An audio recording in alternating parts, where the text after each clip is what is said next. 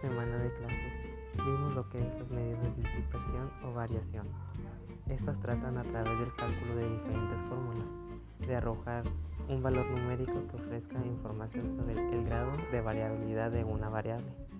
En otras palabras, son números que indican si una variable se mueve mucho, poco, más o menos que otra. El primero que tenemos es la varianza. Esta es una medida de dispersión que representa la variabilidad de una serie de datos respecto a su media. Formalmente se calcula como la suma de los residuos al cuadrado divididos entre el total de sus observaciones. La siguiente es la desviación estándar. Esta medida de dispersión es la más común que indica que tan dispersos están los datos con respecto a la media. Mientras mayor sea la desviación estándar, mayor será la dispersión de los datos.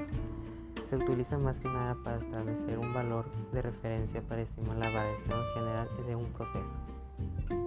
El coeficiente de variación, o también conocido como coeficiente de variación de Pearson, es una medida estadística que nos informa acerca de la dispersión relativa de un conjunto de datos. Su cálculo se obtiene de dividir la desviación típica entre el valor absoluto de la media del conjunto y por lo general se expresa en un porcentaje para su mejor comprensión. Esto sería todo por el día de hoy. Nos vemos el siguiente sábado.